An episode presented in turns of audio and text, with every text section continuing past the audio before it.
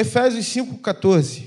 Abram aí o versículo tema dessa conferência. Efésios, capítulo 5, versículo 14. Diz assim: Pois a luz torna visíveis todas as coisas. Por isso se diz: Desperte você que dorme, levanta-se dentre os mortos, e Cristo o iluminará. Querido Deus, louvado seja o teu nome, Pai. Estamos em tua presença, Jesus, nessa noite, Pai. Clamando, Senhor, pedindo que tu fales conosco, Jesus. Deus, que apenas a tua palavra possa ser veiculada nessa noite, Jesus. Ó oh, Deus, tu já tens falado conosco através dos louvores, tu já tens falado conosco através das danças, das ministrações. Deus, tão certo, Pai, como nós viemos aqui nessa noite, cremos que tu estás nesse lugar, Senhor, e cremos que tu continuará falando conosco. E te pedimos, Senhor, pela tua misericórdia, fala conosco hoje aqui. Em nome de Jesus. Amém. Desperta, igreja, igrejar. Trocadilho, gostei da logo. Desperta, despertamento. Meus irmãos, quando eu falo de despertamento, para mim o maior exemplo de despertamento na, na Bíblia é a história que houve na igreja que estava na cidade de Éfeso, a igreja aos Efésios. E como que essa igreja surgiu? Eu queria fazer um panorama para que vocês entendam. Não sei se vocês já se atentaram, mas a igreja de Éfeso é uma das que mais tem informação dentro da Bíblia. A gente tem um relato da carta aos Efésios, que foi essa que a gente leu. A gente tem Atos 18, 19 e 20, falando dela. E nós temos a carta de Jesus às sete igrejas da Ásia. Lembra, lá em Apocalipse 2? Uma delas é a igreja de Éfeso. Quando a gente vai ler os capítulos 18, 19 e 20, a gente percebe que Paulo, na sua segunda viagem missionária, ele passa por Corinto. Em Corinto, ele encontra Priscila e Áquila. E aí ele, ele junta os dois e fala: Vamos para Éfeso.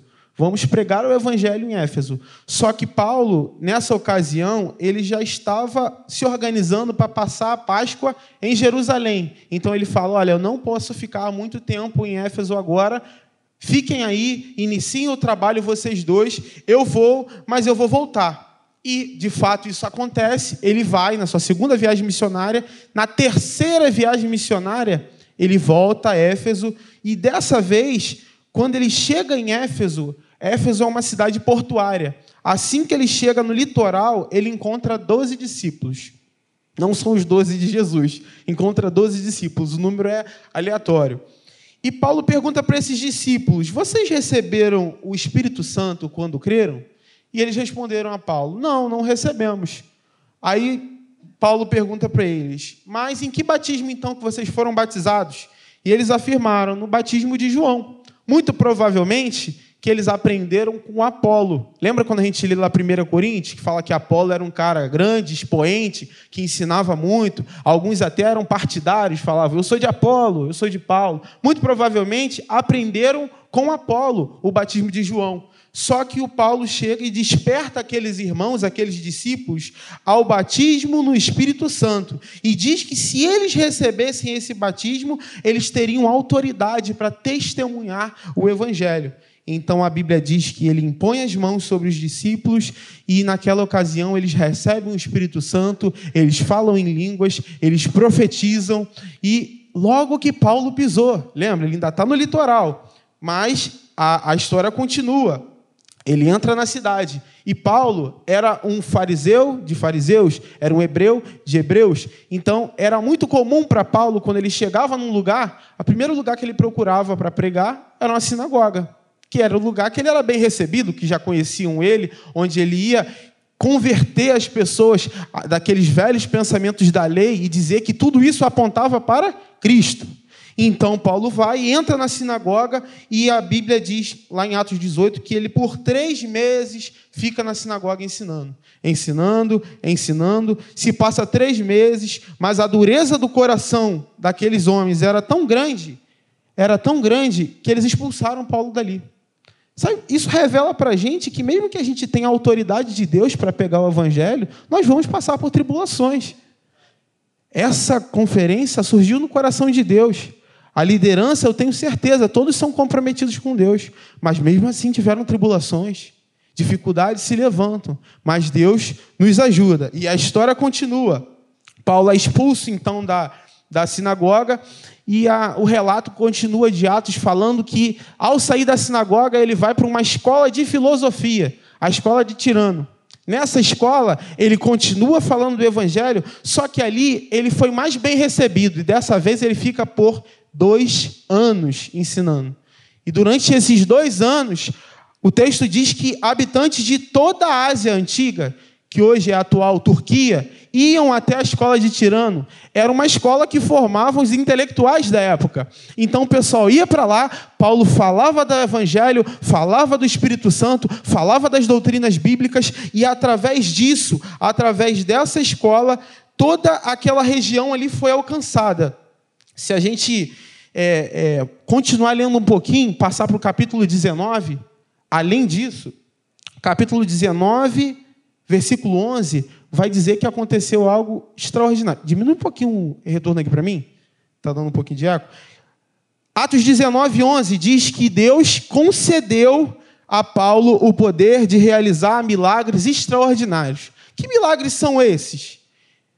Houve um despertamento espiritual tão grande naquele lugar, meus irmãos, que até os utensílios do uso comum de Paulo, lenços, canecas, lençóis, capa, eram levados Paulo estava aqui pregando, secou o suor com lenço, o lenço era levado é, é, para alguém que estava enfermo, para alguém que estava endemoniado, e o enfermo miraculosamente era curado, o endemoniado, miraculosamente o demônio saía, e a glória de Deus crescia, e aquele lugar foi tão cheio da glória de Deus, tão cheio de, da glória de Deus, o trabalho que Paulo realizava era um trabalho tão expressivo que a Bíblia continua dizendo Olha quantos relatos do que aconteceu, preste bem atenção. Dois homens, exorcistas, judeus, eles olharam para o que Paulo tinha e eles falaram: Eu quero esse poder também. Eles já repreendiam demônios, né, à luz do que eles acreditavam lá. E um certo dia um demônio se manifestou e esses dois exorcistas chegaram: Olha, em nome do Deus de Paulo, sai. E o demônio olhou para eles: Calma aí, o Deus de Paulo a gente conhece. Paulo também conhecemos. Agora, e vocês quem são? E a Bíblia diz que os demônios desceram o sarrafo naqueles dois homens, os homens tiveram que sair correndo nus pela cidade e a glória de Deus se manifestou naquele lugar, porque as pessoas creram, se atemorizaram com o nome e com a palavra e com o evangelho que Paulo trazia com ele. Os fatos, eles eram notórios em toda a cidade a tal ponto, a tal ponto, que as pessoas eram tão tocadas pelo evangelho que chegava àquela cidade, que a Bíblia diz que eles iam à praça pública confessar os seus pecados. Sabe o que significa isso? É o cara que é adúltero, é a mulher que é adúltera chegar no meio da praça e falar: gente, eu até hoje eu vivia traindo meu marido, até hoje eu vivia traindo minha mulher, mas eu encontrei Jesus, eu encontrei algo que é maior do que a minha reputação. Então eu quero dizer que isso que eu fazia não era exemplo, mas Cristo que está em mim agora é um exemplo para vocês. Era o ladrão que roubava todo mundo chegando na praça e falando: Ó, oh, seu Manuel, roubei já muito a sua venda, já saquei o seu caixa, mas eu quero dizer que eu encontrei Jesus e agora que eu encontrei Jesus, me, Jesus me despertou para uma nova vida. Era o corrupto, imagina um político corrupto dali, que corrupção existe, ó, muito tempo.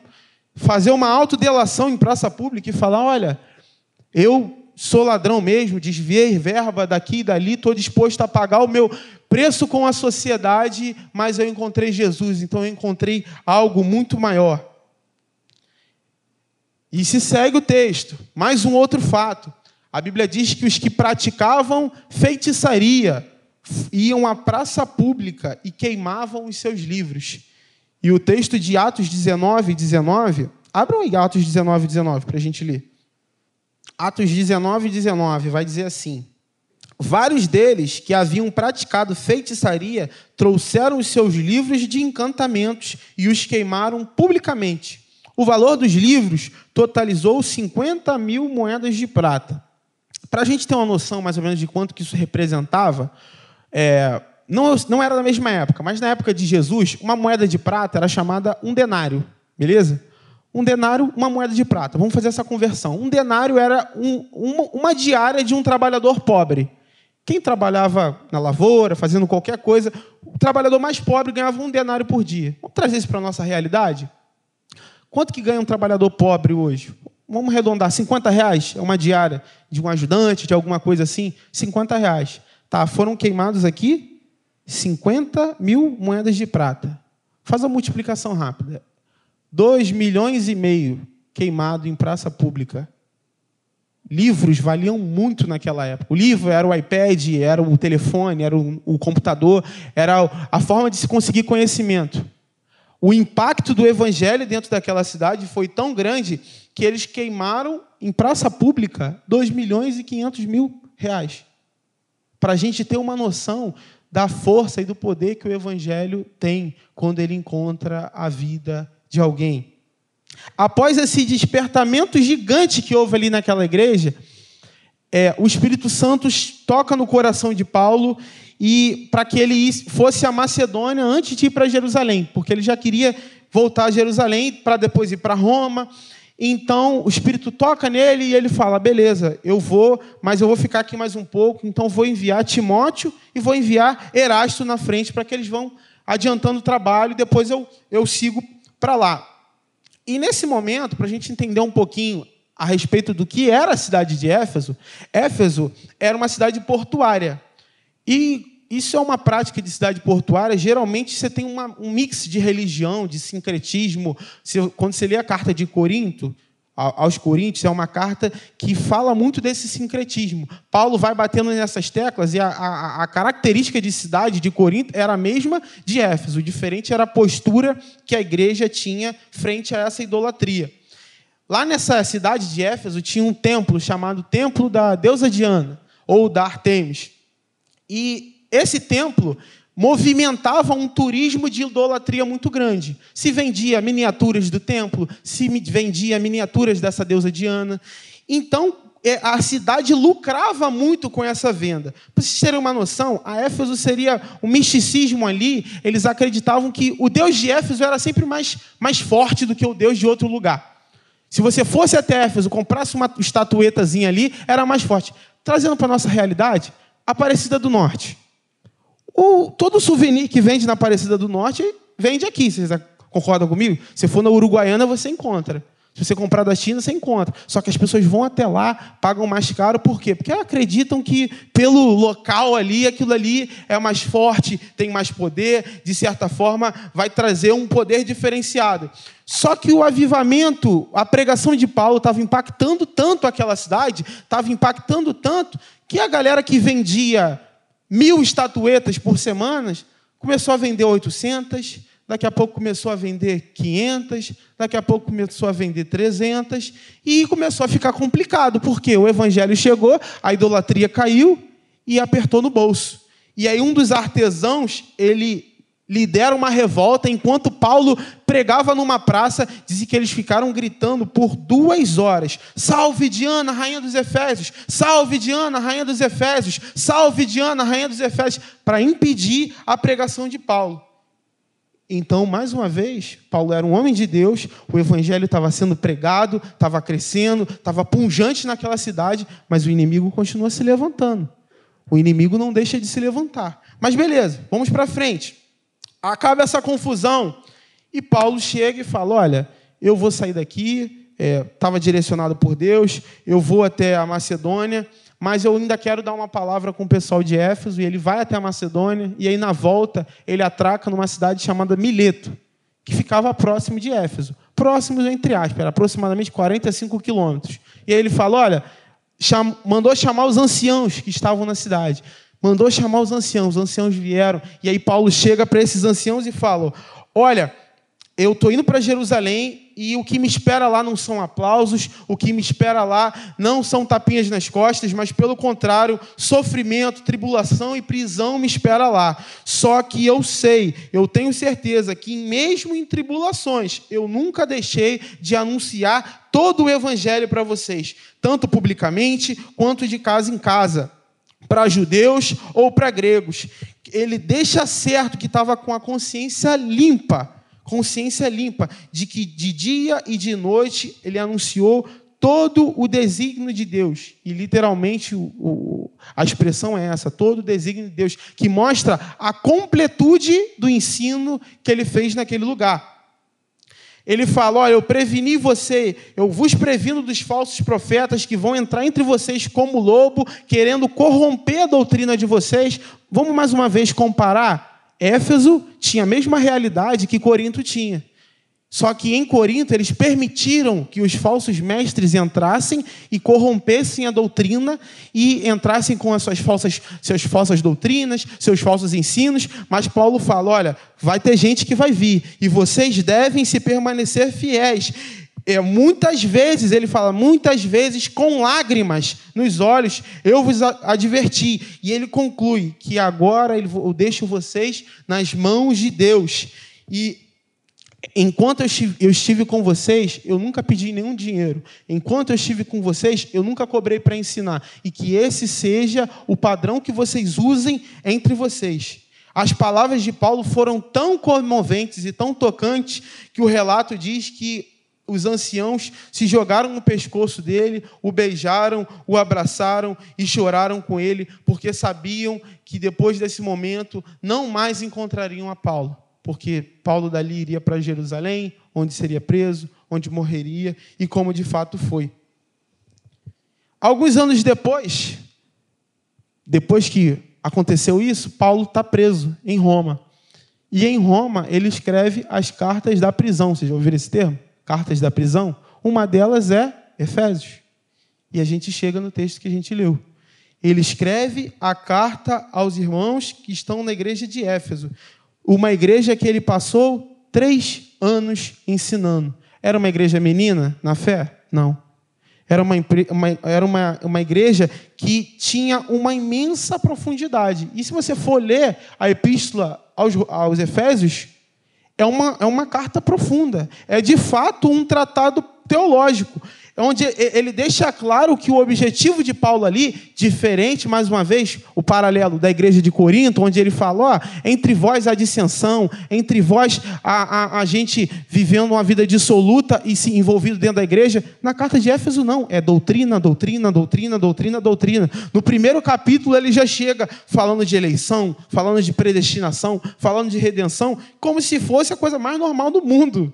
Assim, você vê que a gente lendo, ele não se importa, ele não se importa de aprofundar nos temas. Por quê? Porque ele sabia que quem estava lendo aquilo ali conhecia, quem estava lendo aquilo ali foi instruído. Ele, ele, ele trata com muita simplicidade, com muita despreocupação desses temas que são complexos. E no, no decorrer dessa carta, ele simplesmente sistematiza e planifica todos os pontos fundamentais da fé cristã.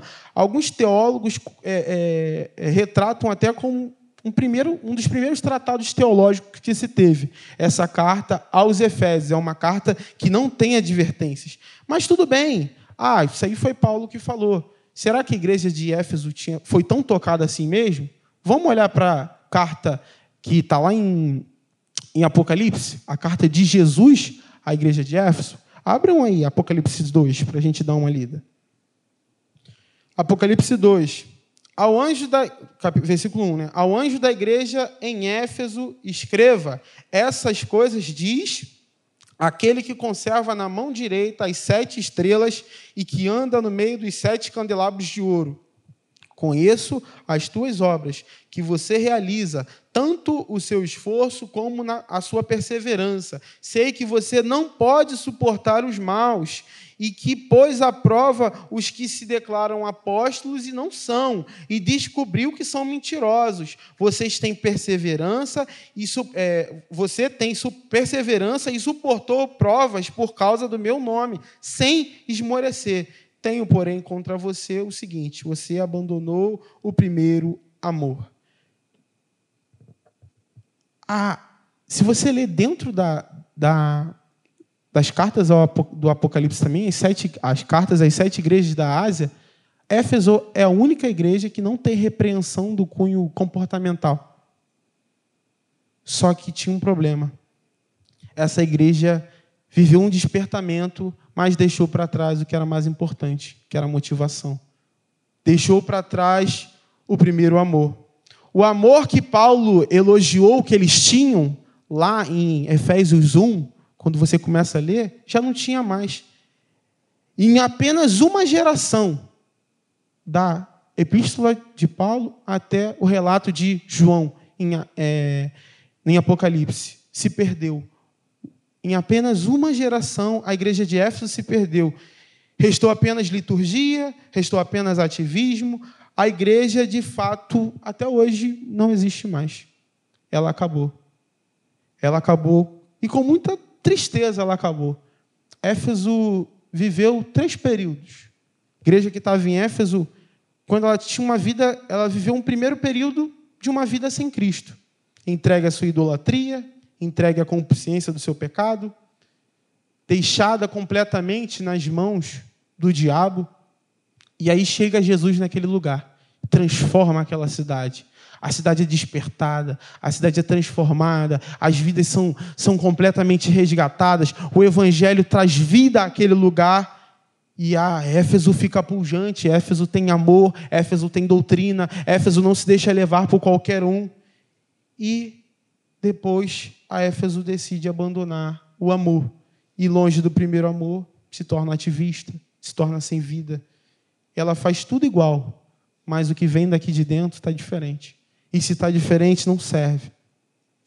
Meus irmãos, de ponta a ponta, quando eu leio a palavra de Deus, eu não encontro nenhuma história de um mover tão grande, tão impactante, até do ponto, do ponto de vista público.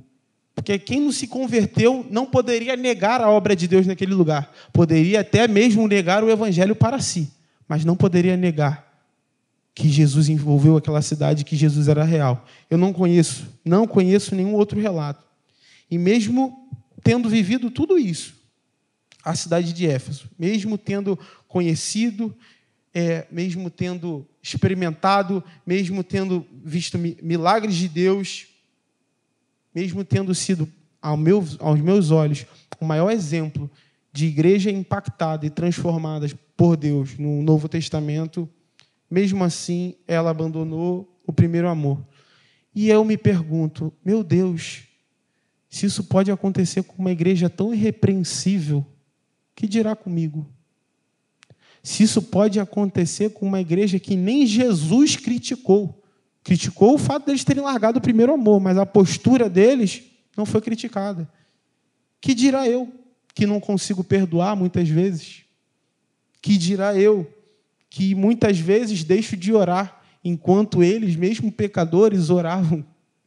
Que dirá eu, que muitas vezes, por não me aprofundar no estudo da palavra de Deus, acabo sendo levado por qualquer doutrina, acabo ouvindo tranquilamente qualquer música que toca, porque não há distinção para mim entre a pregação do pregador A e a pregação do pregador B. Por quê? Porque eu não conheço a palavra.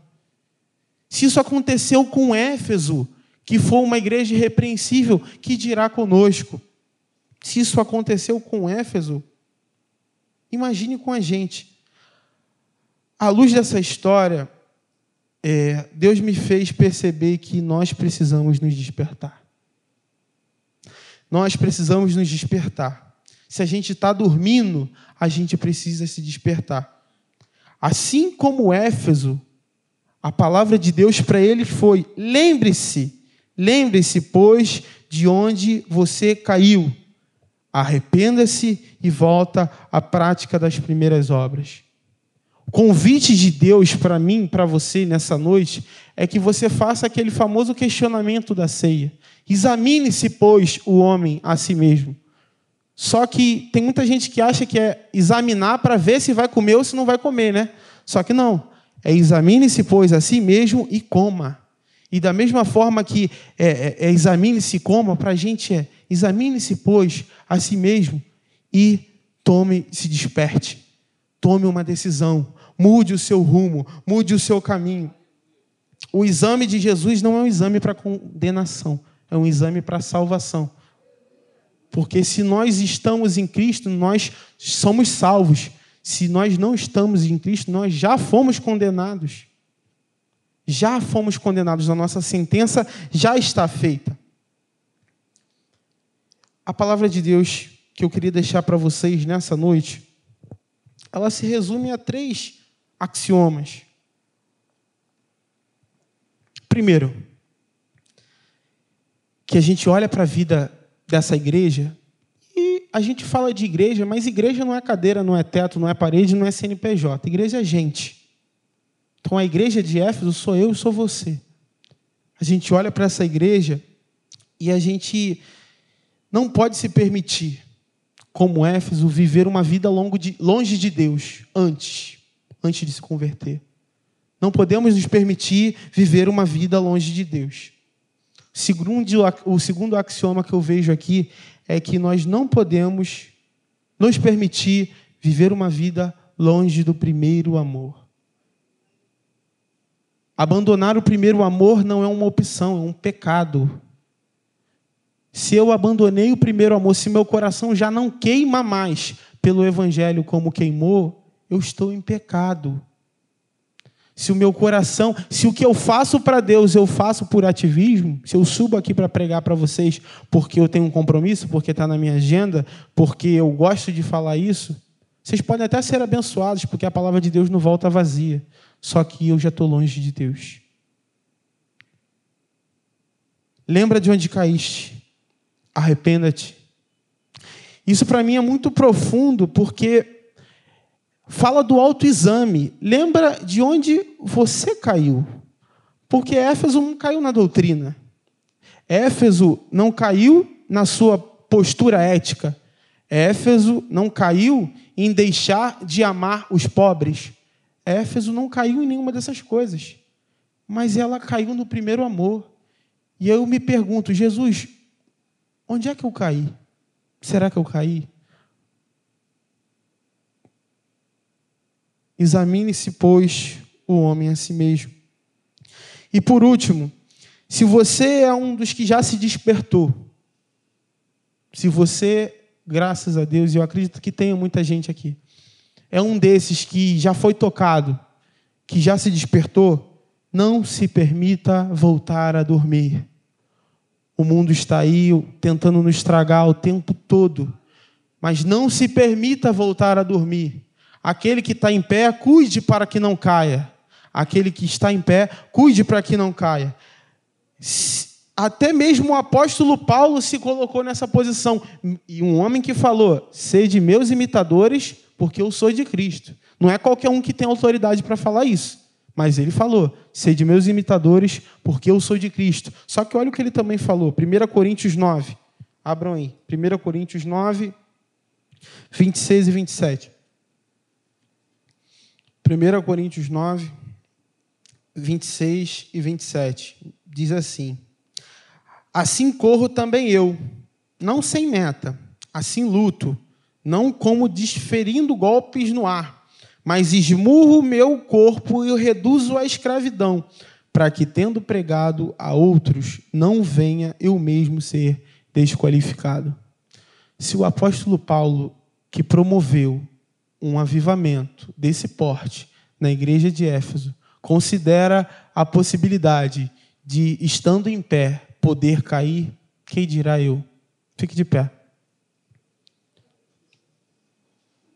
se o apóstolo Paulo, que era o apóstolo Paulo, era um homem de respeito, considerou isso, que dirá nós, meus irmãos?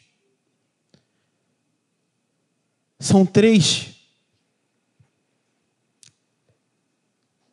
três estilos de vidas que são apresentados aqui nessa história. É o estilo de vida sem Deus, onde você pode viver na idolatria, onde você pode viver na feitiçaria, onde você pode viver satisfazendo seus próprios desejos. O segundo é o melhor de todos, É quando Cristo entra, transforma a tua vida, tudo muda, você sente vontade de levar o Evangelho, o Espírito Santo te batiza e te enche.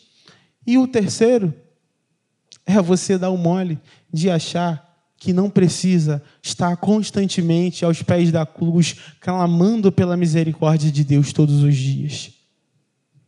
Que a graça de Deus esteja sobre nós nessa noite, meus irmãos. Eu lembro que o pastor Cassiano, de saudosa memória, todas as vezes que ele pregava, ele repetia: Jesus Cristo salva, Jesus Cristo liberta e Jesus Cristo batiza com o Espírito Santo. Jesus Cristo salva, Jesus Cristo liberta e Jesus Cristo batiza com o Espírito Santo. Eu ouvi pouco esse homem pregar. Eu não lembro de nenhum sermão dele. Mas eu lembro que todas as vezes que eu ouvi, ele falou: Jesus salva, Jesus liberta e Jesus batiza com o Espírito Santo. E Jesus quer nos salvar, nos salvar dos nossos pecados, nos salvar das nossas dificuldades. Jesus quer nos libertar. Ele diz: quando o Filho vos libertar, verdadeiramente vocês serão livres. Não se ponha debaixo de outro jugo e Jesus Cristo batiza com o Espírito Santo. Nós somos pentecostais, nós cremos no revestimento de poder do Espírito Santo de Deus. Eu creio que o Espírito Santo de Deus, subitamente, Paulo estava entrando naquela cidade, não tinha planejado isso, mas ele encontra 12 pessoas que estavam sedentos de receber algo novo de Deus. E esses doze disseram: Nós fomos batizados mas não conhecemos o Espírito, mas queremos. E porque quiseram, receberam. Eu creio que o Espírito Santo de Deus pode batizar-nos nessa noite. Eu creio que o batismo com o Espírito Santo é uma promessa de Deus como revestimento para nos dar autoridade, para nos despertar e nos levar para esse mundo, para falar com a autoridade do Espírito Santo que Jesus Cristo livra, Jesus Cristo salva, Jesus Cristo liberta e Jesus Cristo continuará batizando com o Espírito Santo. Existe alguém aqui que talvez já tenha sido batizado, até seja cristão, mas por acaso ainda não recebeu o batismo com o Espírito Santo, falando em línguas para edificação e com autoridade para levar o Evangelho para esse mundo, e gostaria de essa noite falar: Jesus, assim como esses doze, Assim como essa igreja de Éfeso foi liberta da sua idolatria, assim como essa igreja de Éfeso foi salva do seu pecado, assim como essa igreja de Éfeso, eu também quero receber o batismo com o Espírito Santo. Existe alguém que quer isso aqui essa noite? Se você tiver e você quiser e você crê, vem aqui na frente que a gente quer orar por você. O batismo com o Espírito Santo não é simplesmente para falar em língua que ninguém entende, mas o batismo com o Espírito Santo é ter autoridade para testemunho, autoridade para quando o mundo te confrontar, você ter as palavras, você ter autoridade. O livro de Atos fala: não temam quando vocês forem levados diante do tribunal porque eu vou conceder a palavra que vocês vão falar, e através da palavra que vocês receberem, vidas serão salvas. Jesus disse na Sua palavra: vocês farão obras maiores das que eu fiz. Só que, sinceramente, meus irmãos, eu creio que a gente só vai fazer obras maiores do que a gente, que Jesus fez se a gente tiver autoridade do Espírito Santo de Deus se a gente tiver a autoridade do Espírito Santo de Deus para testemunhar desse Evangelho. Autoridade não é para ter mais espiritualidade que ninguém, é autoridade para testemunhar do Evangelho. Pedro tinha pregado muitas vezes já. Pedro já tinha expulsado muitos demônios. Pedro já tinha curado muitas pessoas. Mas a Bíblia diz, no Atos, que quando Pedro recebeu o batismo com o Espírito Santo, três mil almas foram salvas. quando nós somos revestidos pelo Espírito de Deus, a graça de Deus nos envolve e multidões percebem os milagres de Deus. A palavra de Deus disse, diz em Mateus, que Jesus, quando pregava, a mensagem dele encontrava vida no coração, porque ele falava com autoridade e não como os fariseus. Eu quero a autoridade de Deus. Eu creio, como o pastor Cassiano, que Jesus Cristo, ainda hoje, cura, salva, liberta e batisma com o Espírito Santo.